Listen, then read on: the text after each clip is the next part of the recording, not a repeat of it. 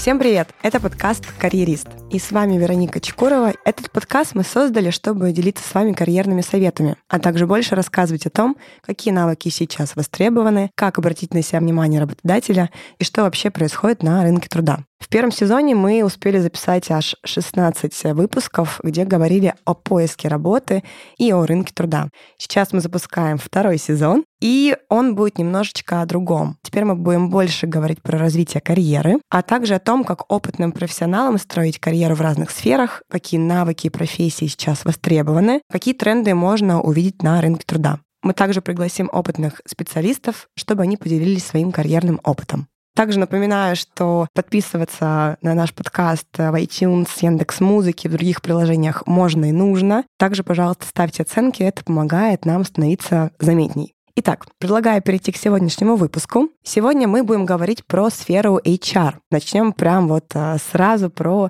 управление персоналом. Поговорим о том, как карьерно развиваться HR-профессионалом, что нужно делать, чтобы оставаться востребованным на рынке и куда можно идти дальше в карьере. Наши сегодняшние гости — это Анна и Анастасия. Привет! Привет, дорогие слушатели. Я начну и представлюсь. Меня зовут Анна Гаврилова. Специализируюсь именно на HR-блоке. В первую очередь уже четыре с половиной года работаю в этом направлении. Собственно, поэтому сегодня являюсь приглашенным экспертом данного подкаста. И передаю слово коллеге своей. Коллеги, всем добрый день. Меня зовут Анастасия Кузичева. Я консультант HR-направления. На этом рынке я уже более четырех лет и веду позиции преимущественно middle и senior уровня. Ну что, отлично. Давайте, наверное, начнем сразу же с главного вопроса, такого с общего. Что вообще происходит на рынке труда в сфере HR? Все так же быстро меняется, как и в других сферах? Во-первых, нужно сказать, что рынок HR, конечно, сейчас, как и, наверное, любой другой рынок, э, испытывает так называемый отложенный спрос. Да, такую ситуацию, когда у нас во время пандемии были заморожены многие позиции или были, наоборот, сокращения, но последний уже, наверное, год, даже чуть больше года, спрос очень сильный на абсолютно всех специалистов в HR-направлении, как мне кажется. Чуть подробнее мы расскажем, на кого он больше в первую очередь, но в целом позиций от клиентов в HR-сфере очень много, и рынок рынок стал э, такой действительно кандидатский, потому что кандидатов удерживают, э, кандидатов именно профессиональных на рынке в открытом доступе очень мало, поэтому у каждого кандидата, мне кажется, сейчас действительно по несколько офферов на руках, и они могут все равно оставаться в текущей компании, поэтому ситуация такая усложнилась, да, так скажем, и у нас у рекрутеров, и в целом у компании при поиске специалистов в HR-сфере. Это, наверное, первое, что мы замечаем на текущий момент, но при этом такой возросший спрос нас, наверное, как рекрутинг-компанию не может не радовать, потому что бизнеса действительно сейчас очень много в этом направлении. Я бы здесь с удовольствием добавила, что рынок, он претерпевает изменения, много появляется позиций в IT-секторе. Это не только IT-рекрутеры, но и IT-HR-генералисты, так как этот рынок, он на волне.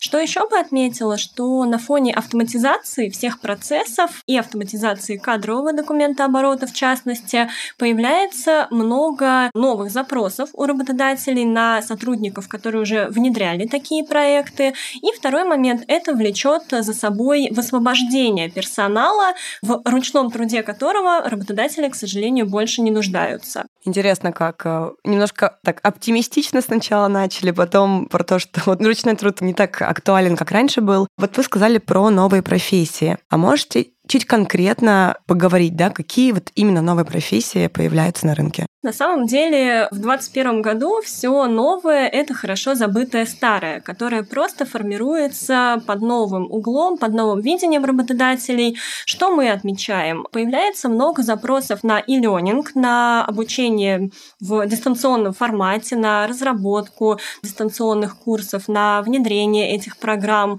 Заметили мы высокий тренд и спрос на менеджеров по адаптации, потому что в условиях удаленки особенно тяжело правильно онбордить новых сотрудников, прописывать им конкретные планы, цели, вовлекать их в корпоративную культуру. Эти позиции стали в тренде. Может быть, Аня тоже что-то добавит. Здесь я, наверное, не добавлю ничего нового, потому что действительно новых позиций как таковых их особо нет. Наверное, на текущий момент HR уже такой ограниченный, да, и что-то новое будет возникать только если в целом на рынке будет что-то меняться, но при этом, как Настя уже сказала, меняются просто тренды, да, и если какие-то специалисты, как уже отметили по кадровому, да, например, дело производства, они уходят чуть-чуть на второй план, то на других, наоборот, спрос возрастает, даже если этого спроса не было последние два года, да, к примеру, мы о них вспоминаем, и сейчас эти позиции на пике спроса, да, находятся. Окей, ну раз мы поговорили про пик спроса, то какие профессии еще сейчас наиболее востребованы? Да? То есть мы посмотрели на новые профессии. За кем сейчас охотятся рекрутеры? За какими рекрутерами, не знаю, управленцами и другими людьми, которые работают в сфере HR? Первую очередь рекрутеры, конечно, охотятся за IT-рекрутерами. Это просто, мне кажется, боль каждого работодателя да, сейчас, потому что IT-рекрутмент э, стал подобен рынку самих IT-специалистов, да, IT-рекрутеры превратились в тех же айтишников, которых очень сложно найти, уговорить и поймать и привести да, к себе в компанию. И особенно возросли именно заработные платы тоже на этом рынке. Собственно, поэтому не все работодатели могут себе позволить, например, нанять хорошего IT-рекрутера, потому что что рынок других компаний да, там предлагает, например, заработную плату выше. Это, наверное, в первую очередь. А во вторую, естественно, HR-бизнес-партнеры тоже нужны сейчас везде, потому что, особенно после пандемии, очень важны внутренние процессы, очень важна работа индивидуальная с каждым членом команды, поэтому укрупняются да, именно институты бизнес-партнерства. Теперь каждый партнер да, старается отвечать не за большую численность человека, например, за 100-200, да, чтобы уделить внимание каждому, и чтобы особенно тесно работать с направлениями вовлеченности, да, и тем же удержанием персонала, про который Настя уже говорила, потому что без партнеров сейчас очень сложно и никуда, чтобы отслеживать все тенденции внутреннего климата, наверное, сотрудников каждой компании. Сказала, что спрос на IT-специалистов, о, господи, на IT-рекрутеров вырос очень сильно в последнее время. Это как-то связано с пандемией или какие-то другие тренды тут? Это связано с тем, что в целом IT-индустрия расширяется и растет каждый год. И если раньше мы под IT подразумевали только IT-компании, как э, таковые IT-интеграторы и вендоры, то сейчас э, не только непосредственно IT-компании могут себя называть да, IT, а те же крупные ритейлеры, к примеру, у них тоже очень большой штат уже IT-специалистов, и, в принципе, все переходит в интернет, там вся торговля переходит в Яком, поэтому от IT-специалистов никуда, а раз нужны IT-специалисты, нужны рекрутеры, которые специализируется на поиске именно этих специалистов. Это действительно очень такая узкая ниша, у нее есть свои тренды, у нее есть свои источники, где ищут таких кандидатов. Это не стандартные какие-то открытые источники, которые используются в других направлениях. Собственно, поэтому мы ищем рекрутеров именно с таким уклоном. И здесь ты правильно сначала сказала, хотя подумала, что ошиблась, IT-специалистов, да, не только IT-рекрутеров ищут, но и тех же IT-HR-бизнес-партнеров, IT-HR-генералистов, которые поддерживают только айтишников, да, потому что им нужен очень такой пристальный взгляд да, там со стороны и забота только о них, а потому что у них такие специфичные иногда да, там исключительные есть потребности, на которые нужно обращать внимание и вовремя их, в общем-то, восполнять. Интересно. Да, я бы здесь добавила про IT, что нужен человек, который говорит с ними на одном языке. Это тоже достаточно частый запрос. И по поводу востребованных профессий не могу не отметить рынок компенсации льгот. Он а, тоже очень активен, потому что такие сотрудники, они создают программы мотивации, программы того же удержания, бенефитов для сотрудников. И особенно актуально в последнее время, в 2021 году, роли в well-being. Мы об этом много говорим, но это не пустые слова. Многие компании, что отрадно не только международные, но и российские, внедряют эти программы у себя, чтобы заботиться о моральном, о физическом здоровье сотрудников. И здесь CNB-менеджеры с более узкой, углубленной экспертизой в well очень востребованы и актуальны. А вот интересно, а если я обычный э, HR-дженералист, да, получается, специалист, который развивается, в принципе, в общем треке в сфере HR, могу ли я перейти и стать, допустим, IT-рекрутером, IT-бизнес-партнером, либо специалистом по льготам и компенсациям? Насколько вообще такой простой переход? На самом деле переход может быть и не такой сложный, потому что всегда можно пройти дополнительные курсы. Они обычно и внутри компании проводятся, потому что все понимают, что не всегда с рынка могут найти кого-то нового и устраивают обучение для своих внутренних коллег, тем более тех, которых они уже знают, они, им легче их переквалифицировать, нежели найти кого-то со стороны. Но здесь я бы задала и другой вопрос. Не все HR-генералисты, да, там HR-бизнес-партнеры из такого широкого скопа хотят переходить в узкий, например, в направление рекрутмента или в направление компенсации льгот. Поэтому такой вопрос, он реже, наверное, задается у нас э, среди наших кандидатов, собственно, потому что карьера строится, наоборот, от узкого чаще к широкому. Хотя такие случаи и есть, и, как я и сказала, можно действительно переквалифицироваться, стоит только захотеть. Отлично. А если мы вообще говорим про разные профессии в сфере HR, вообще насколько частый переход, допустим, из одной специальности в другую, насколько это легко сделать, если, допустим, я хочу поменять свой трек? Давай я, наверное, тоже поделюсь своим мнением и начну отвечать на этот вопрос. Здесь на самом деле кому-то может быть легко, а кому-то не очень, потому что у нас HR так издревле делится на два направления, такое хардовое, и это как раз компенсация льготы, да, и кадровое дело производства, и софтовое, где у нас рекрутмент, обучение, развитие, оценка, адаптация и так далее. И, как правило, например, из одного в другое переходы очень редкие, потому что ты изначально как-то выбираешь себе направление, которое ближе тебе по каким-то компетенциям внутренним. В хардовом ты больше все таки заточен на цифры, да, и работу с отчетностью, большими объемами данных. В софтовом больше на коммуникацию с людьми и какие-то вещи именно уже, так скажем, настроены не на цифры, а на действительно взаимодействие, да, и какое-то партнерство. Хотя и там, и там есть, да, там эти компетенции, просто одна где-то более развита, да, где-то менее. Поэтому вот из одного в другого направления реже переходят специалисты, но если мы берем, например, в рамках софтового из рекрутмента в обучение и обратно, такие переходы действительно бывают, здесь зависит, опять же, от желания человека как-то развиваться и менять свой карьерный путь, но, естественно, наверное, как и в любой другой профессии, не только в HR, это проще делать на ранних стадиях своего развития и пробовать пробовать для себя что-то новое, нежели когда ты уже руководитель да, какого-то конкретного блока и хочешь перейти в другое направление, это, конечно, сложнее. И со стороны, например, компании позволить тебе возглавить да, это направление, где у тебя нет особо какого-то опыта работы, и со стороны самого кандидата, потому что тебе нужно опуститься и фактически с нуля начинать свою карьеру, падать в том же доходе и в своей должности. Это не всегда просто. Но это проще, чем перейти, например, вот в те же компенсации льготы, да, и HR-админ, потому что немножко разнятся и по компетенциям, и по наполняемости задач именно данные два блока. Может быть, да, Настя, добавишь? Да, я бы здесь сделала краткий комментарий, что такие переходы внутренние, они, как правило, свойственны для крупных компаний, и специалисты переходят в другие функции именно внутри своих же корпораций, потому что уже сформирован определенный личный бренд здесь, завоевана какая-то репутация, изучены процессы, и такой переход переход будет проще сделать. А я на самом деле задавала этот вопрос, наверное, опираясь на опыт, который происходит у нас в сфере маркетинга, потому что среди маркетологов как раз такие переходы из одной специальности в другую — это нечто само собой разумеющееся, что хочется да, попробовать себя и там, и там, и там.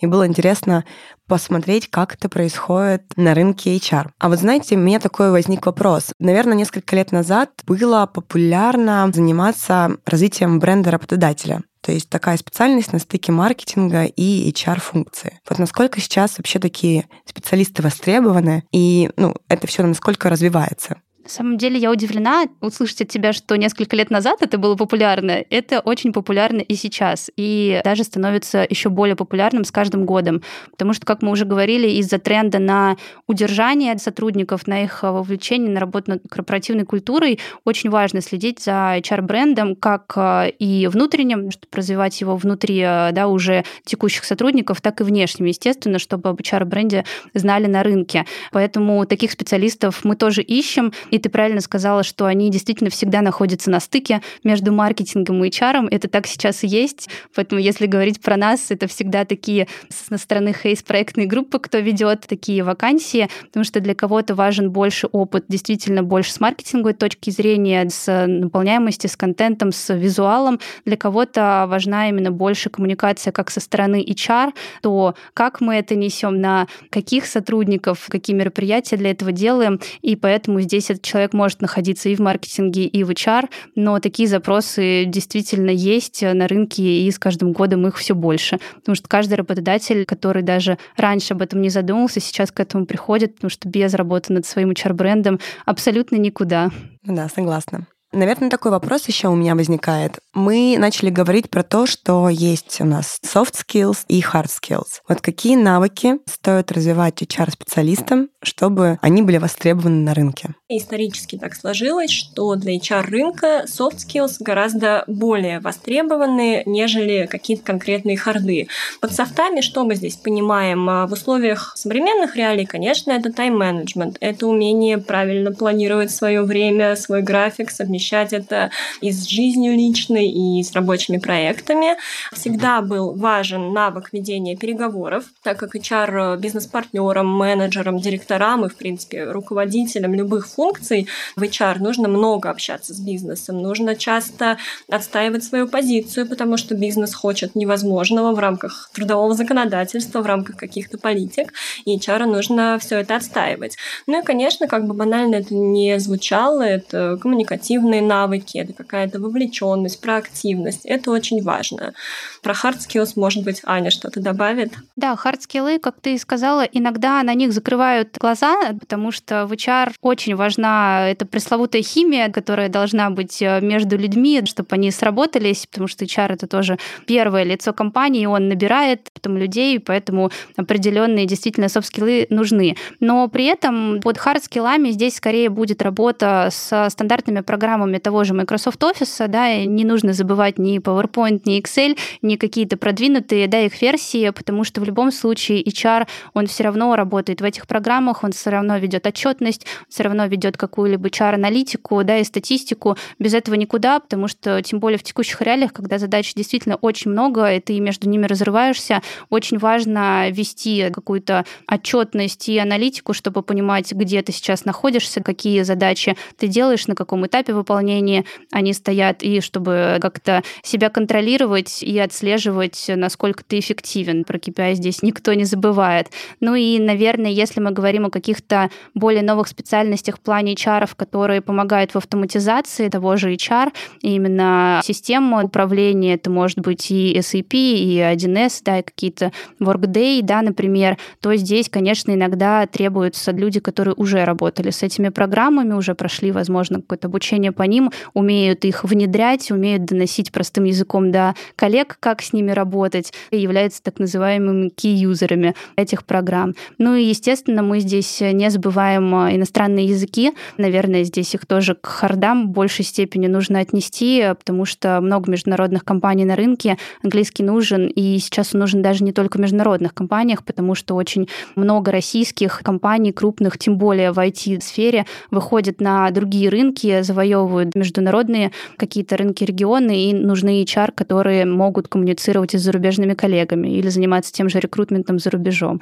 Поэтому без иностранных языков сейчас тоже достаточно сложно. Ты, наверное, имеешь в виду английский язык, да, как основной? В первую очередь, да, естественно, английский, он является рабочим, мне кажется, не только в британских, американских компаниях, а вторые языки обычно как таковой французский или немецкий, или где-то, возможно, китайский. Тут не так востребованы, они обычно являются как плюсом и позволят вам, возможно, быстрее, не знаю, продвинуться или быстрее адаптироваться в компании, но в первую очередь мы говорим об английском. Давайте немножко, может быть, углубимся в тему HR-аналитики. Просто сейчас такой огромный тренд именно на аналитику. Аля, мы анализируем анализируем каждый чих, все смотрим в цифрах желательно, ведем какую-то статистику. Вот тут есть ли какие-то особые требования по знанию каких-то программ, по каким-то скиллам, может быть, а умение анализировать данные или еще что-то? Или рынок пока только к этому идет? Рынок к этому идет, но идет достаточно быстрыми шагами, я бы отметила. И каждый, наверное, уже второй востребованный C&B менеджер, который занимается компенсациями и льготами, он должен иметь компетенции по HR-аналитике. Либо это какой-то предыдущий бэкграунд, либо, в принципе, к софтам, опять же, обращаемся, аналитический склад ума. Каких-то специализированных программ я бы не назвала. Все-таки, как правило, аналитика, она ведется, ну, либо в Excel, либо каких-то дэшбордах, но уже конкретно разработанных индивидуально под ту или иную компанию, поэтому тяжело будет назвать название этих программ. Но HR-аналитика очень востребована, и пока она так на SMB-специалистах сосредоточена, но я уверена, что все большее количество востребованных кандидатов в HR, они должны будут обладать этой компетенцией. Мы поговорили сейчас про такие да, вещи, которые способствуют карьере. А что может, скажем так, стать преградой в карьере HR-специалиста? Ну, для HR-специалиста, наверное, преград нет. если он хочет куда-то продвинуться, он сможет. Но если уж посмотреть в реальности в глаза, то, во-первых, мы здесь бы выделили то, что HR, конечно, рынок очень реагирующий на все кризисные ситуации, которые у нас происходят в мире. Этому пример и 2020 год, когда именно в HR в первую очередь приостановился какой-то найм, потому что не было и найма остального, не было бюджетов на какие-то обучающие программы, развивающие, и сокращали количество HR внутри компаний, потому HR всегда на все кризисы реагирует в первую очередь. На самом деле, да, он потом возвращается, как, например, сейчас, но вот в изначальной ситуации всегда страдает действительно в первую очередь, как, наверное, и весь остальной бэк-офис, но, возможно, даже и первым, потому что все падает на HR. Здесь поэтому глобальная ситуация может действительно помешать в каких-то моментах человеку развиваться. Он может работать в успешной той же международной компании на хорошей роли, но может прийти прийти какое-то сокращение в таких глобальных кризисах, поэтому это немножко его, ну так, пошатнет, так скажем, и не всегда он сможет устроиться сразу на какое-то другое место работы. Это может попрепятствовать. А в остальном, что еще может быть препятствием? Ну, это тот же английский, который мы, да, уже говорили, но и плюс, наверное, препятствием может быть то, как ты сам видишь свою карьеру и строишь. Если ты о ней не задумываешься, если ты не задумываешься о своем карьерном треке, что ты хочешь делать дальше, куда расти, расти, и, например, сидишь только на одном месте, э, то это, конечно, тоже может стать таким дальнейшим препятствием, потому что сейчас стабильные резюме, они нравятся всем, но если это только в одном месте и очень долго, то считают, что ты находишься в такой зоне комфорта и не развиваешься, а именно опять же, компетенция, стремление к своему собственному развитию, самосовершенствованию, она сейчас важна для всех специалистов, не только HR-области. Ну, то есть такие трудности, в принципе, про то, что нужно развиваться, нужно идти дальше куда-то, нужно пробовать новое. Ну, в принципе, как в любой профессии, главное не стоять на месте. Да, но единственное, еще вот добавила бы, я сказала про стабильную карьеру, но иногда мы видим и наоборот, такое достаточно рваное резюме, как мы часто встречаем, и HR, конечно, оно тоже может помешать, потому что, как говорим, HR — это первое лицо и HR и смотрит эти резюме, и его тоже могут оценить не очень, если он переходит из компании в компанию и за короткий срок не может привнести чего-то, поэтому это может помешать сделать дальнейшую какую-то стабильную, да, и успешную карьеру ему, если он уже очень много переходил. Ну, рваный опыт, насколько я понимаю, вообще, в принципе, не очень хорошая идея. Здесь зависит от рынка, я бы сказала, и где-то он имеет место быть, но, естественно, все тоже должно быть оправдано, но для HR в первую очередь, да, наверное, потому что ты смотришь на другие резюме, своему ты должен применять те же, наверное, критерии, как и к остальным. Ну да, согласна. Может быть, у вас в практике были какие-то интересные кейсы, интересные карьеры в сфере HR, про которые вы можете рассказать? Здесь я, наверное, одним случаем поделюсь. Может быть, Настя расскажет э, еще про что-то со стороны. Не буду далеко ходить. Прямо у нас в практике есть интересный случай. У нас есть коллега, я не буду, наверное, раскрывать прямо имен, но она дала добро на то, чтобы поделиться да, этой ситуацией. Это, наверное, такой пример как раз-таки осознанного карьерного пути, но не линейного и не типичного, на мой взгляд, потому что человек начинал работу именно в инхаус, не в агентстве, работал изначально в области подбора но градиот подбора, то есть молодых специалистов, работал именно со стажировками, ну и их дальнейшей адаптацией. Потом перешел, опять-таки, нетипично в направление как раз компенсации и льгот, в такое хардовое, прокачался именно там, ну, потому что у человека, в принципе, развита и компетенция коммуникации, и компетенция той же аналитики, да, в общем-то, и работы с базами данных, поэтому в рамках компании он перешел в это направление, потому что хотелось чего-то нового, чего-то более интересного.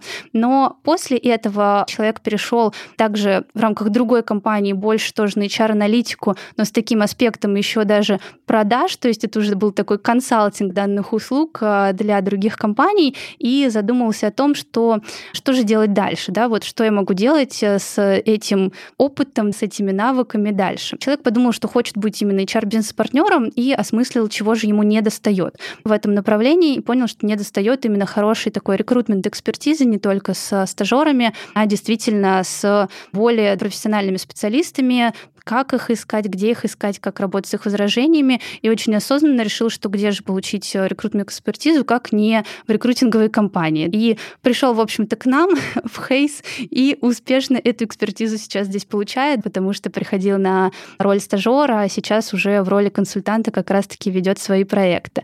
То есть как раз-таки это такой пример осознанного подхода к тому, каких еще навыков не хватает, какие можно дорастить, чтобы сложить вот картинку и понимать, куда мы дальше идем и что нужно еще дорастить, чтобы прийти к этой финишной цели. Это прям таки такой, мне кажется, очень успешный кейс и действительно очень нетипичный, но мы с удовольствием выслушали человека на первом интервью и взяли его к себе в команду, потому что понимали, что очень человек мотивирован на получение как раз той экспертизы, которую мы можем дать, и с удовольствием ее дали. То есть, получается, у человека был опыт работы, такой разнообразный, и он не побоялся прийти на самую начальную позицию, чтобы набрать необходимую экспертизу. Да, совершенно верно, все именно так. Да, я бы здесь тоже добавила, эта история, правда, очень классная и мотивирующая, и показывает, насколько вообще HR осознанно подходят к э, своему развитию, к своей карьере. Как правило, все таки их карьерный трек, он достаточно последовательный, достаточно стандартный, но бывают истории, когда в HR HR-функцию переходят из административного департамента. Ну, это актуально для не очень крупных компаний, когда человек был административным менеджером, он, по сути, изучил все процессы, немножко подключался к документообороту, потом к кадровому документообороту, ну и вот так постепенно охватывал все блоки HR. Еще есть интересный пример э, нашего кандидата, которого мы знаем из инхауса, да, из достаточно крупной международной компании, который пробовал себя как как руководитель разных направлений в HR, но внутри одной компании. Он э, занимался и рекрутментом, и возглавлял это направление. Он пробовал себя и как HR-бизнес-партнер, и, соответственно, как э, руководитель более хардового и самого хардового направления в HR компенсации льгот. Такая карьера тоже имеет место быть. Да. Ну, то есть получается, что для хорошей карьеры, для такой карьеры, которая будет прям драйвить и вдохновлять других, нужно не сидеть на месте, нужно пробовать новое, особенно а, учитывая, что в HR-направлении много направлений специализаций. И, в принципе, таким образом ты нарабатываешь необходимую экспертизу. Да, абсолютно верно. Ты заметила, что действительно наши примеры, они именно на примерах тех людей, которые сами проработали эту свою потребность. И, как я и говорила, если есть а, мотивация, если есть желание, то HR точно сможет да, построить свою карьеру и пробиться туда, куда он хочет. Тут главное действительно этого захотеть, и можно даже вот так кардинально изменять свою карьерную стратегию, но при этом двигаться действительно дальше и получать те компетенции, которых еще нет. Вот э, таким методом, если ты действительно этого хочешь, понимаешь, зачем тебе это нужно для дальнейшего уже продвижения. Ну, это очень прям так вдохновляет, если честно, такие истории. Как HR-специалисту пройти собеседование? Потому что, я думаю, это такой вопрос очень необычный, да? HR-специалисту нужно пройти собеседование. Кажется, что это очень просто, но так ли это? Есть ли какие-то фишки, которые можно посоветовать нашим слушателям? Да, я бы здесь на самом деле сказала, что несмотря на то, что HR-специалист, он как-то, может быть, необычно проходит собеседование, нет, это не так. Ему, как и любому специалисту, будь то маркетинг, юрист или специалист по производству, инженер, он все равно должен готовиться к собеседованию. Это важно. Он должен почитать, с кем у него будет встреча, встреча, узнать что-то интересное, ну или хотя бы что-то общее про компанию, понять, какие вопросы он будет задавать своему собеседнику. То есть здесь все достаточно стандартно.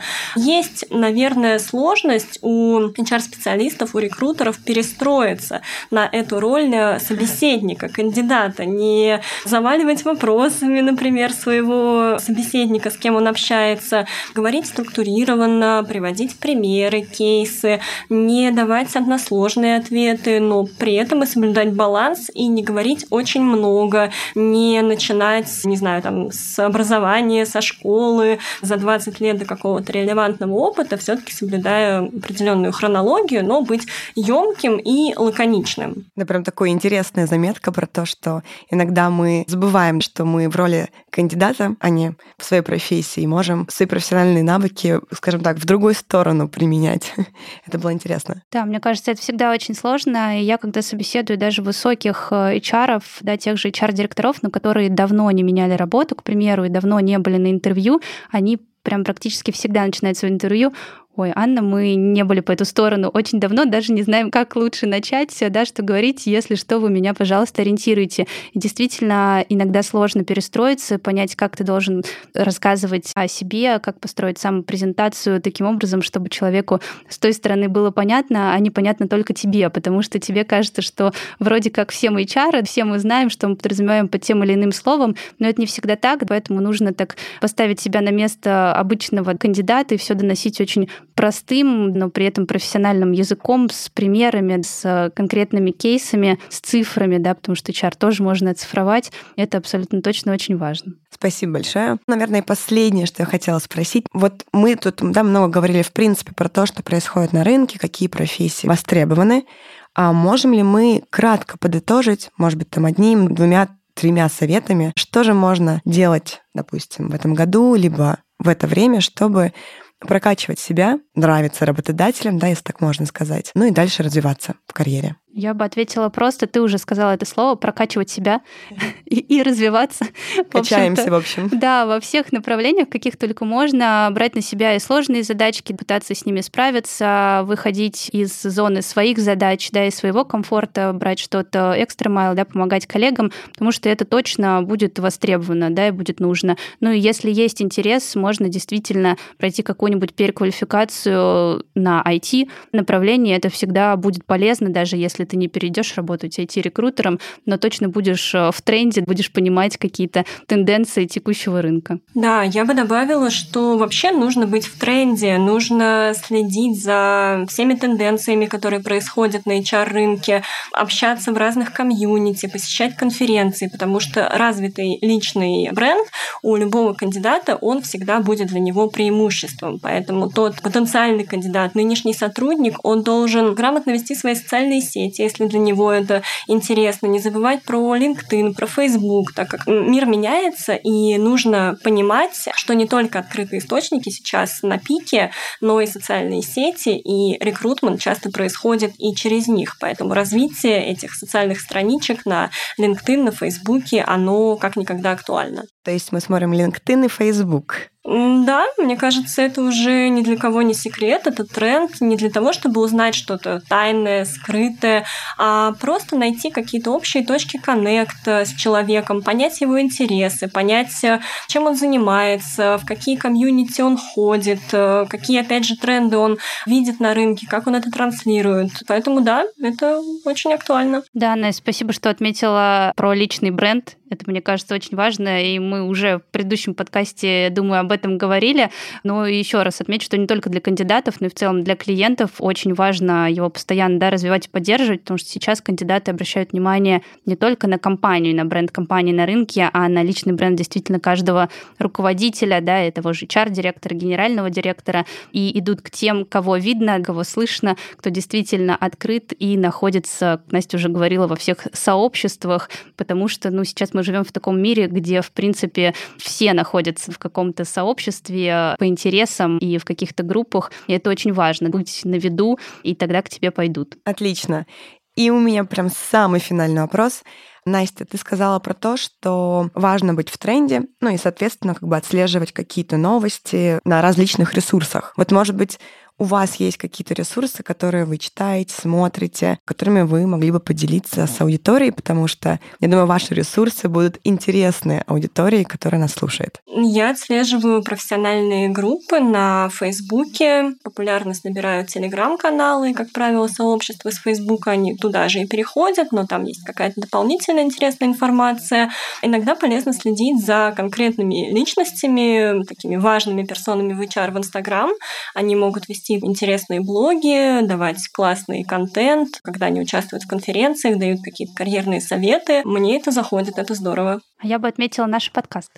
Ура! И наш канал. Ура! Самореклама.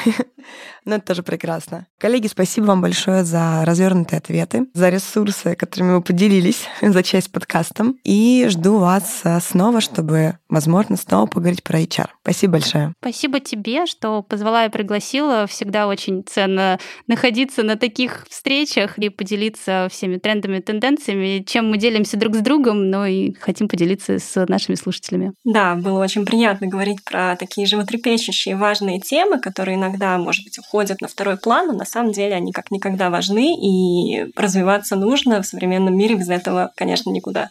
Спасибо.